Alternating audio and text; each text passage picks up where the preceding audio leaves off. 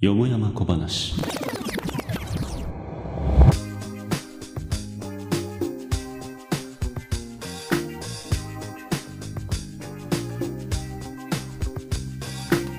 仏上騒然外談公説話題に事欠かない情報社会どこかで生まれてはやがて消えゆく世間話の数々今宵も誠よもやま話に花を咲かせてはみませんか？はい、ということで今日も始まりましたよもやま小話です。えー、プレゼンターのまこです。このポッドキャストは、ポッドキャスト番組ポケットに沼をこよなく愛する男ことまこが、この世に溢れるよしな仕事をのらりくらりと語り明かす公式裏番組です。さて、皆さんマスクどうしてますかね？もうね、マスクつけなくてもいいよっていう政府の公式見解があってからだいぶ経つんですけれども、未だに街歩いてるとね、マスクの方々ばかりです。僕はですね、えー結構息苦しくなっちゃうタイプなので、まあ、自分の体調がね、えーしっかり整っている時はあのマスク外してのんびりと過ごしているんですけれどもただやっぱり花粉症がねどうしてもきついですよね僕もね花粉症ちょっと持ってて、えー一回発作が出るともう目はかゆいわ。鼻の中はかゆいわ。くしゃみもちょいちょい出るわってんでまあ、とてもねマスクなしで過ごすには厳しいし、まあ、目に関してはねマスクつけようがないんでメガネかけた方がええんかなとか思ったりするんですけどどうもねあの花粉症メガネもだいぶあの見た目良くなったとは言ってもうーんなんかマスクとの相性悪いんですよね。なんすかねやっぱマスクしてるとメガネ曇りません？あれみんなねなんかどうやって回避してるのか未だによくわかんないんですけど僕多分鼻息が荒いのかわかんないんだがメガネすぐ曇っちゃうんですよねだからマスクするならメガネかけたくないしメガネするならマスクつけたくないっていうんでどうもね、この目と鼻に来る花粉症の抑え方っていうのがよくわかってないんですよね。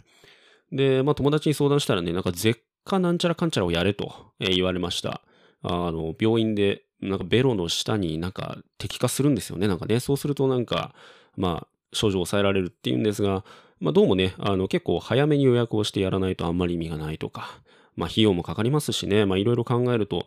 もうちょっと今年はできなかったっていうような状況です。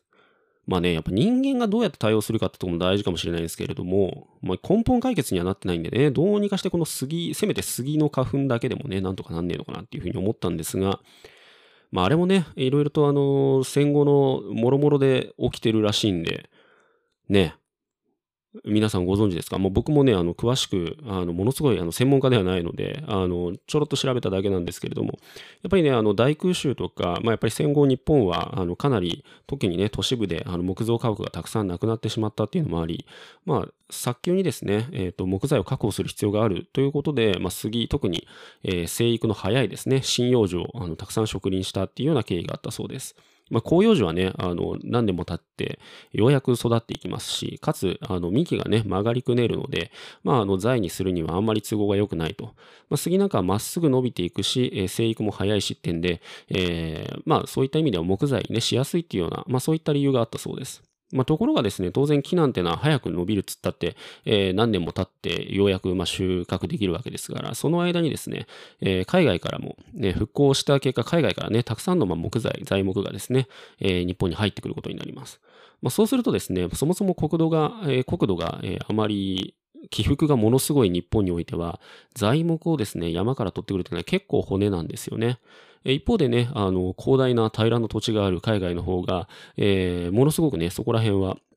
えー材木の、えー収穫にすごく向いている土地があるわけですから、まあ、結果的にですね、国内で木材を用意するよりも、えー輸入した方が安いなんていう状況が生まれてしまうわけです。まあ、こうなってくると非常に難しい。しかもですね、一度植林した木っていうのは、その後、まあ、しっかりとね、あの面倒を見てやらないといけないわけですよ。えーところがね、まあ、それをやるにも金はかかるわけで、えーまあ、干ばつとかね、あの、いろいろとやるわけですけれども、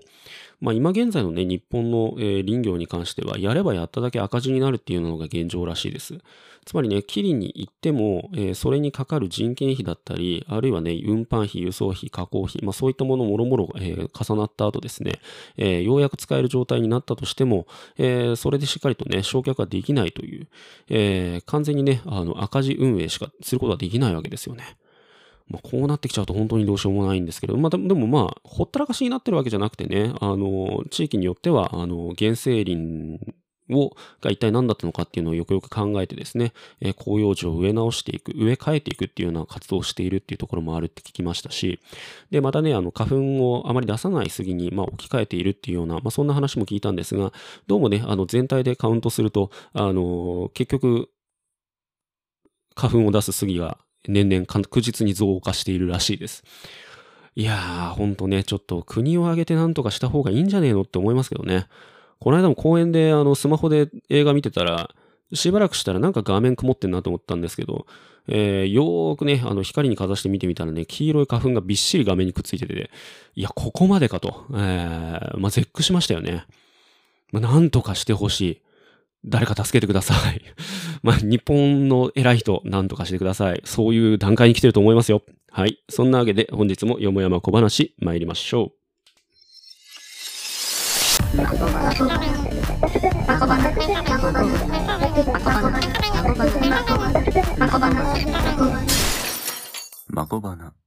はい。ということで、えー、本日のテーマは、ウォッチメンという一つの文学について語っていきたいと思います。いやー、これね、ちょっと、もうちょっと、なんていうのかな、熱量をしっかり上げた状態で語りたいなとも思ってたんですけど、どうもちょっと最近ですね、えっ、ー、と、まあ、コンテンツ紹介がずっと続いていく中で、まあ、特にね、ドキュメンタリー中心に今見ているっていうのもありまして、まあ、ドキュメンタリーばっかりね、触れてるのもなんかなっていう気がしてきたので、えー、一度ここでね、あの、皆さんも大好きなアメコミに、えっ、ー、と、フォーカスを当てて、えー、話ができたらなと思って、えー、ウォッチメを紹介していきます。ただね、ここでなぜウォッチメンなのかっていう話になっちゃうんですけど、まあね、いかんせんですね、ウォッチメン、まず多分、多くの日本人が、えー、ウォッチメンって言われて思い出すのは、まあ、2009年の映画作品かなって思うので、一応軸足は映画作品の方にあの焦点を当てて語っていこうかなっていうふうには思うんですけれども、そもそもですね、このウォッチメンっていうのは原作がですね、アメコミというよりは、えー、グラフィックノベルであるということをちょっと忘れてはならないというね、えー、そういう話からまずはスタートしていきましょう。えー、そもそもですね、グラフィックノベルって何やねんっていう話になってくるんですが、まあ、アメリカにおいてですね、まあ、コミックの売り上げっていうものが、あの、だんだんとね、人気が、まあ、あの、右肩下がりになってきた時期っていうのがあるんですよね。まあ、これで、まあ、今もまさにね、あの、その危機にさらされてるんですけれども、海外からね、えっ、と、様々なコミックが入ってくるようになって、えー、徐々にですね、まあ、アメリカの要するに本国製のですね、コミックが売れなくなってくるっていうようなことが起きたわけです。えー、日本なんかは不思議なことにですね、結構古い古いったってまあ戦後のことだと思いますけれども、まあ、大人もね、えー、漫画を楽しむっていうような文化が、あの、比較的に欧米よりも早くあの確立してきたような気がします。一方でね、アメリカに関してはそこは少し、えっ、ー、と、そういった文化はね、あの日本に比べるとちょっと遅れてやってきた部分もあって、え、グラフィックノベルが生まれる前はですね、え、基本的にコミックスっていうのは子供が読むものであって大人が読むものではないっていうね、え、そういった位置づけであり、かつね、社会もそれをそういうふうに享受していて、大人になってコミック読んでるやつっていうのは、まあ、いわゆるナードだったり変わり者っていうふうにね、扱われるような、まあそんな感じだったと思います。えところがですね、えっ、と、当然コミックの売り上げが下がってくると、まあそうも言ってられないし、特にですね、生産者が側が困るわけですよね。えー、生産者としては何とかしてこの低下してきた需要っていうものを取り戻していかなければならない。じゃあどうするか。まあそこでですね、消費者の幅を広げていくっていうようなね、そんなあのまあ、戦略を打っていくわけです。まあ、そういった経緯のもとで、えー、生まれてきたものがグラフィックノベルっていうもので、これ何なのかっていうと、まあ、グラフィック、グラフィカルですね。要するに視覚的な部分。で、えっ、ー、と、ノベルっていうのは小説なわけですよ。えー、っていうことはですね、まあ、どういうことかっていうと、まあ、これまでみたいに、まあ、絵と勢いで見せていくような子供たちが見る痛快な作品ではなく、大人の主張に耐える、大人の読書に耐えうるだけの内容を持ったコミックスっていうものを出していこうっていうような試みになります。ウォッチメンもですね、えっと、こういった試みの中で生み出されたグラフィックノベル作品なので、えー、決してですね、子供向けではないし、おそらく子供が読んだら退屈この上ないです。まあ一体ね、なんでね、そういう言い切れるのかっていうと、まあかなりですね、えっ、ー、と、作品の持っているテーマっていうのが深いし、重いんですよね。えー、子供たちからしたらヒーローたちが出てきたら、それは悪者をボコスコやってくれるっていうのを期待するんですけれども、このウォッチメンにおいてはですね、えっ、と、悪者をボコスコ痛快にやっつけるっていうシーンは限りなく少ないです。代わりにあるのは一体何なのかっていうと、陰謀だったり、えー、政治的な、あの、展開だったり、えあるいはですね、え倫理であったり、えそして暴力と、え殺人であったりっていうような、まあそういったものがですね、メインとして描かれますし、まあましてやですね、えっ、と、性的な描写も出てきたりするので、まあおおよそこれは子供向けではない作品になります。ただですね、このウォッチメン、えっ、と、映画に化されることになっ、まあ、映画は2009年にあの公開されているんですけれども、まあ、内容はかなりね、えー、まあ、簡素化って言っちゃったら言葉が悪いんですけれども、原作に比べると結構内容を、えー、削って削ってですね、えー、ただ一番大事な芯の部分は残して、えっ、と、作られているので、まあ、比較的ですね、原作のグラフィックノベルに比べるとライトな気持ちで見ることもできるし、テーマも伝わりやすいんじゃないのかなっていう気はします。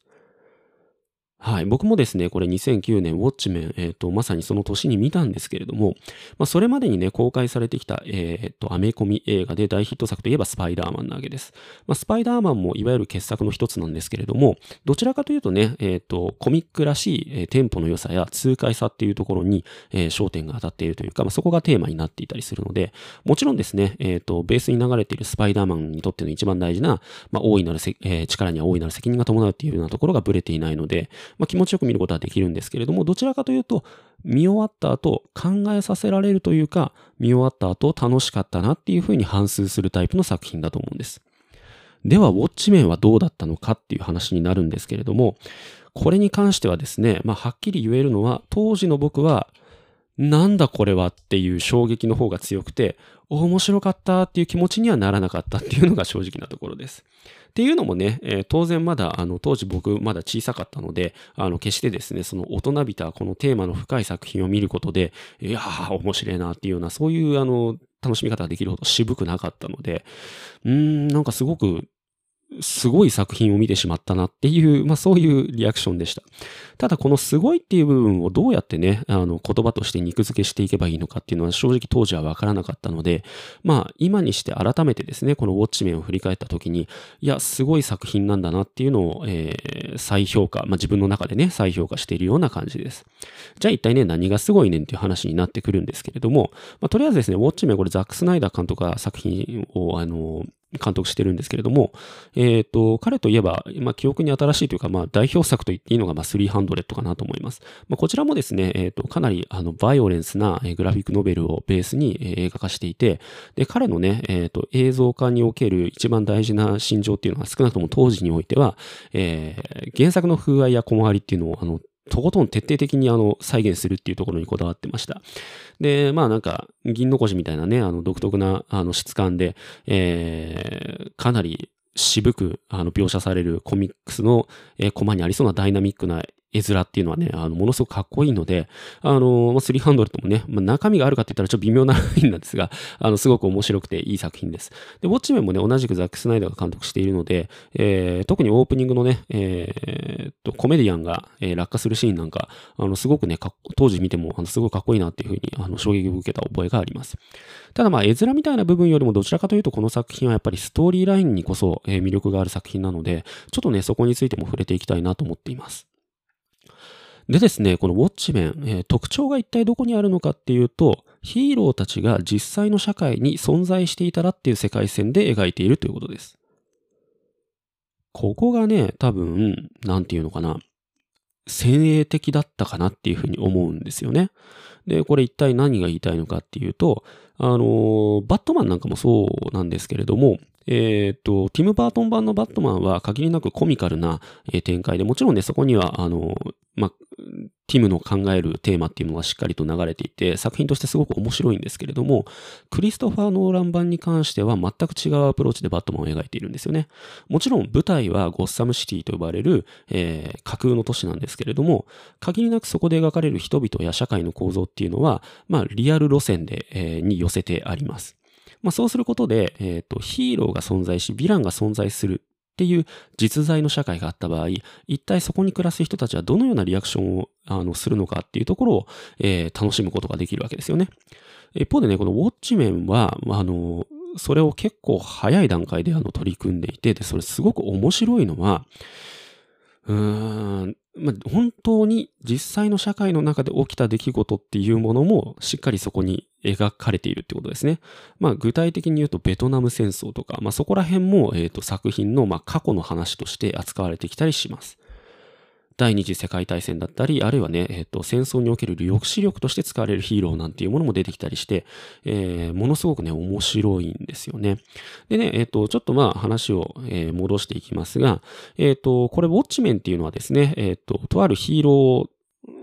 えー、チームの、まあ、名前です。まあ、ウォッチメン監視者っていうあの意味があるんですけれども、まあ、要は平和の監視をするような者たちっていうようなね、そんな意味合いで使われています。一方で、この作品の中で一貫して、あの、なんていうかな、アイコンとして使われているのが、終末時計ですね。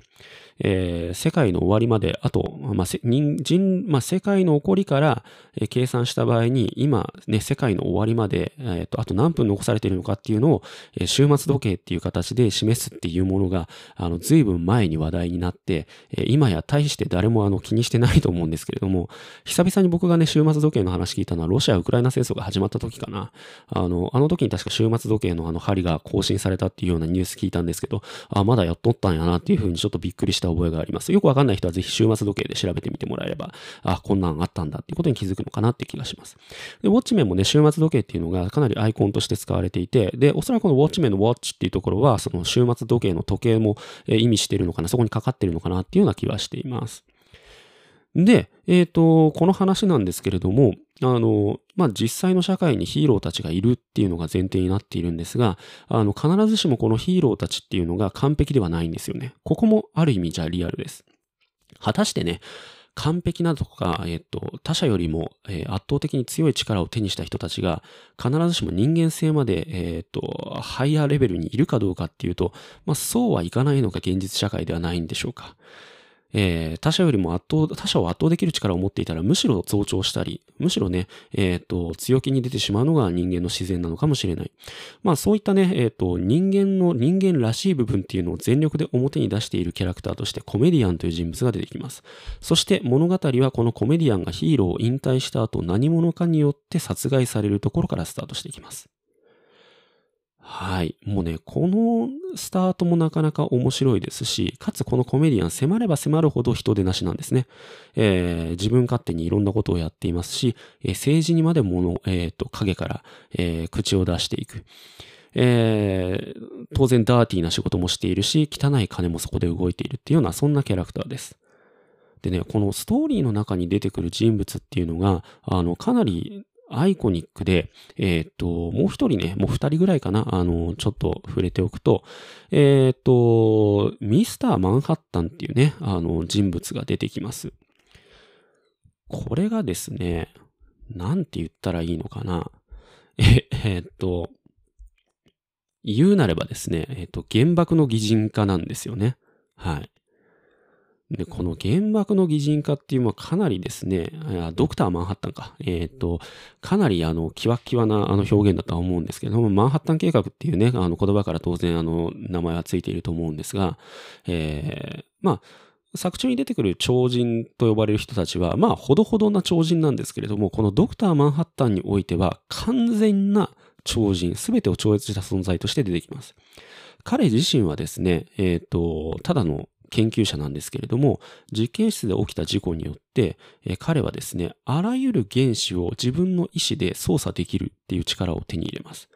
また、そうすることで、え彼は時間や空間というものを全て超越することができて、時間を超越しているがために、彼にとっては過去と現在と未来の区別が一切ついていない。すべての時間に彼は同時に存在し、そして同時に意識を持っているわけですよね。で、ここで面白いのは、まあ、僕が考えた最強のキャラクターみたいな感じになってて、いやいや、そんなやつ出してきたらストーリー展開破綻するだろうとか思うと思うんですけれども、面白いのはですね、この人物は、そういった圧倒的な力を手にしたことによって、徐々に人間性すらも失っていってしまいます。つまり、すべてを超越しているがために、もう高次な存在になったがためにですね、えー、人間の人間らしい感覚っていうのをすべて失ってしまって、人間だったらこうするのが情ってもんだろうっていうものはすべて存在してないんですね、彼の中には。だから、ドクター・マンハッタンの判断っていうのは、常に人間の想像を一歩超えたところにあるっていう、まあ、そんなね、えー、存在になっています。まあ、当然ですね、原爆のよ、えっ、と、擬人化ですから、えー彼はですね、えっ、と、当然、他国に対する抑止力として、えーあるいは国防の要として扱われていたりだとか、ね、えーまた彼自身の存在によって、アメリカの文明がどんどん、えーと発展していく。まあ、これは、えー原子力の、えー研究によって、私たちの生活っていうものがですね、えーと大きに科学的、大いに科学的にあの進歩してきたっていうところのあのメタファーなのかなっていうふうに思いますが、まあ、このドクター・マンハッタンの存在が、このストーリーの中で、まあ、大きな鍵を握っていくことになります。いやね、あの、まあ、マンハッタンが結局ですね、あの、最終的に何がしたかったのかっていうところが、もう本当に物語の最後につながっていくんですけれども、まあね、たまんないんですよね。えー、で、えっ、と、もう一人、あの、触れておきたいって言った人物がいるんですけれども、それがですね、えーロールシャッハっていう人物です。えっ、と、作品においてはですね、まあ、狂言回しみたいな感じで、えっ、と、作品の進行、ね、ストーリーの進行の、えっ、と、手綱を握っているのはこのロールシャッハっていう人物になります。で、この世界においては、まあ、過去のいろいろな出来事から、えっ、と、ヒーローたちにヒーロー活動が、えー法律的に禁止されています。ところがですね、このロールシャッハは自分自身の正義のために違法行為だと理解しつつも、えー活動を唯一続けています。彼はですね、一切の超能力というものを持っていません。あくまで生身の人間です。ところが彼は正義感というものが他者よりも異常に強くて、その異常な正義感ゆえに、えー異常なまでに、まあ、ある意味ではね、えー過剰なまでに悪を、えー徹底的にぶちのめす人物です。またね、彼がね、どうしてそのような人物になってしまったのか、みたいなところも振り返っていくと、あの、なかなかですね、えっ、と、人間というものをあの、深掘りして、あの、キャラクターを作っているなっていうのが分かってきて、いや、なんかね、しっかりドラマをしているんですよね。で、かつですね、彼、まあ、ロールシャッハっていう名前の通りですね、えっと、顔はロールシャッハテストで使われる、まあ、インクのシミみたいなマスクをつけていて、しかもですね、そのインクのシミが、あの、むにょむにょ動いてですね、えーコマごとに毎回違う、あの、模様を示しているっていう、なんかそんなね、えー不思議な人物です。で、このマスク一体何なんだよっていうところは、あの、最後までよくわからなかったんですけれども、えーっと、まあ、あの、映像化した時にはですね、それがものすごくかっこよかったのを今でも覚えています。で、まあ、とにかくですね、えっと、この作品においてはヒーローたちっていうのはそれぞれの正義っていうものを持っています。えー例えば今挙げたロールシャッハに関してはかなり自分本位な正義です。彼が自身が正義だと思っていることに対しては徹底的に、えーと悪を追求し、まあ、その正義に反するものは、えー、全て、まあ、ぶっ潰すべきだみたいな、そんな、えーと考え方も持っています。一方でですね、このドクター・マンハッタンは全てを超越しているので、まあ、正義のために、えー失われる犠牲に関しては、えーある意味では超越した見方をしています。まあ、ベンサムのね、えー功利主義なんていうものがあると思いますが、まあ、いわゆる、あの、有名なところで言うと、トロッコ問題に、まあ、代表されるようなものですね。えー人間の道理っていうものを考えていったときにですね、倫理っていうものを考えていったときに、あの、まあ、時にね、ジレンマが襲い来るわけですけれども、えーその時にね、えー一番大切にするべきは、まあ、最大多数の幸福っていうものを追求するべきだと。まあ最大多数の幸福っていう尺度を持つことによって、えっ、と、まあ、人間の倫理っていうものの方向性を、まあ、えー決定づけるっていうのが、まあ、功利主義の考え方かなと思うんですけれども、まあ、ドクター・マンハッタンは、ある意味じゃそれを本当に何の、えーためらいもなく実行できるような、まあ、そんな人物です。なぜなら彼には人間性がないからっていうね、えーまあ、ものすごく、なんていうのかな、まあ、0か100かみたいな、そんな圧倒的な力を持つ原爆らしい、えーそんな存在にはなっています。で、一方、コメディアンに関してはですね、えっ、と、彼は、まあ、えーなんて言ったらいいのかな。うん。まあ、かなりダーティーなんですけれども、ある意味では彼の、えーその生き様っていうものも、あの、彼自身の正義によって、えー行われていると言ってもいいのではないでしょうか。まあ、時としてですね、社会においては、まあ、正しいことを正しく実行することが難しいっていうようなこともあると思います。コメディアンはある意味では、えっ、と、そういったね、社会のしがらみっていうものにあえて自ら巻かれることによって、まあ自分なりの正義っていうのを実行しようとしていたとも言えるけれども、いかんせんですね、あの、やってることがひどすぎて、えー今のはかなり好意的な解釈であり、まあ、あの、多分僕らの感覚で言ったらただの悪でしかないですね。はい。まあ、他にもですね、えっと、ナイト・オールっていう人物が出てきたり、まあ彼なんかはですね、えーまあ限りなくバットマンですね。えーそしてオジマンディアスっていう人物が出てきて、まあ彼はですね、えー優れた頭脳を持っている人物です。うーん、オジマンディアスもですね、えっ、と、かなり、かなりというか、まあ、この作品のキーマンのうちの一人ですね、えー、ドクター・マンハッタンとタメを張る、えー、キーマンなんですが、まあ、彼について触れていくとですね、作品のあの革新にあの関わってしまうので、ちょっと押さえておきたいなというふうには思います。まあ、さてですね、えっと、ちょっと話をあのまとめていきたいなと思いますが、えー、この作品が描いているのはですね、平和とは何ぞやっていうところなんですよね。えー、なんていうの、で、正義とは何ぞや、平和とは何ぞやっていう部分で、で、これをですね、かなりあの過激にあの描いています。で、確かにね、ここで描かれる一つの答えっていうのは納得はできるんだけれども賛成はできないっていうタイプな、そんなね、ラストが待っていて、まあ、読み終わった後にですね、あの、何とも言えない読後感に、えっ、ー、と、さらされます。で、ただですね、えっと、まあ、読後感って言ってるように、今ちょっと僕、軸足がいつの間にか、えー、原作の方に行っちゃっていたんですけれども、まあ、映画の方でもね、十分に、あの、ウォッチメンの世界観だったり、えー、主張、ね、えテーマ性っていうものは十分楽しむことができると思うので、えー、ぜひともですね、まずは映画から入った方がいいんじゃないのかなって気がしますね。はい。ちなみにですね、上映時間は劇場公開は163分なんですが、アルティメットカット版っていうのがあって、これ215分になってます。まあ、あの、とことん全部盛り込んだらそうなったのかなって気がしますが、まあ、あの、ディレクターズカット版でも何でも、えっ、ー、と、一本見て、もらって、えー、もしですね、興味関心を持ったら、ぜひ原作のグラフィックノベルに挑戦してもらいたいなというふうに思います。えっ、ー、と、日本語のね、和訳版もあの発売されているので、割とですね、ライトに読むこともできるかなっていうふうに思います。はい。えー、ぜひですね、まあ、この作品はもうちょっとしっかりと語りたいなというふうに実は思っているので、えー、いずれですね、ちょっとゲストを呼んで、えー、読書会を開きたいなと 思っています。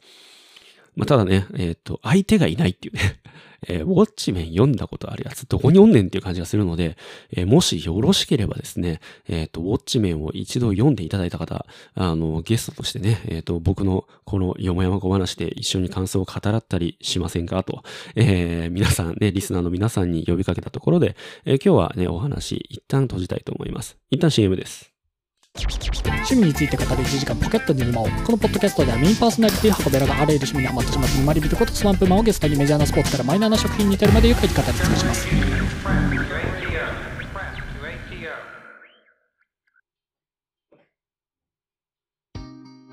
はいということでウォッチメンについて、えー、さらっとお話ししていきました。まあねあの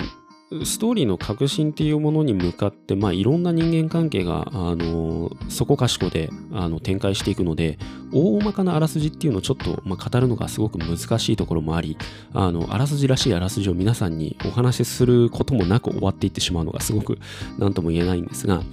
まあ、どんな方にお勧めしたいかっていうと、あの、まあ、アメコミに関心がある方は、ぜひ、あの、こんな作品もあるよっていうのを、えー、っと、お勧めしたいので見ていてほしいですし、あとはね、クリストワー・ノーラン版の、えー、っと、ダークナイトトリロジーが好きな人にも当然お勧めしたいです。あとはですね、ディストピアものが好きだよっていう人。あとは重厚なサスペンスも好きだよっていう人。えないしはですね、えっ、と、アメコミ興味あるけど、まあなんかボカスカやってるだけだとつまんないよねみたいな人。あとは何ですかね、えー、DC コミックス映画の行く末を心配している人にも見てほしいですね。はい。まあ、ここのところ失策続きでですね、えー、DC Extended Universe は、えー、MCU に、えー、大きく差をつけられてるなっていうのを僕はすごく実感しているんですけれども、まあ、DC これだけ魅力的なね、えーと、作品っていうものを抱えているので、いずれはですね、このウォッチメンの続編、あんのかな？ミニッツメン。まあ、まあ、続編というか前日なんですけれども、まあ、えっと、映画化してほしいなとも思いますし、うん、なんだろうな。グラフィックノベルっていうものになんとなく興味湧いてきたよって人も、まずウォッチメンから入ってもらえれば間違いないかなっていう気はしますね。他にもですね、あの、僕が紹介したグラフィックノベルのうちの一つとして、V for Vendetta っていうね、作品があります。これはですね、えっ、ー、と、ナタリー・ポートマン主演で映画化されていたと思いますが、こちらもね、えー、グラフィックノベルになってます。原作めちゃくちゃ面白いんですけれども、結構ね、絵柄が劇画タッチで、うん、慣れない人にはちょっとハードル高いかななんていうふうに思います。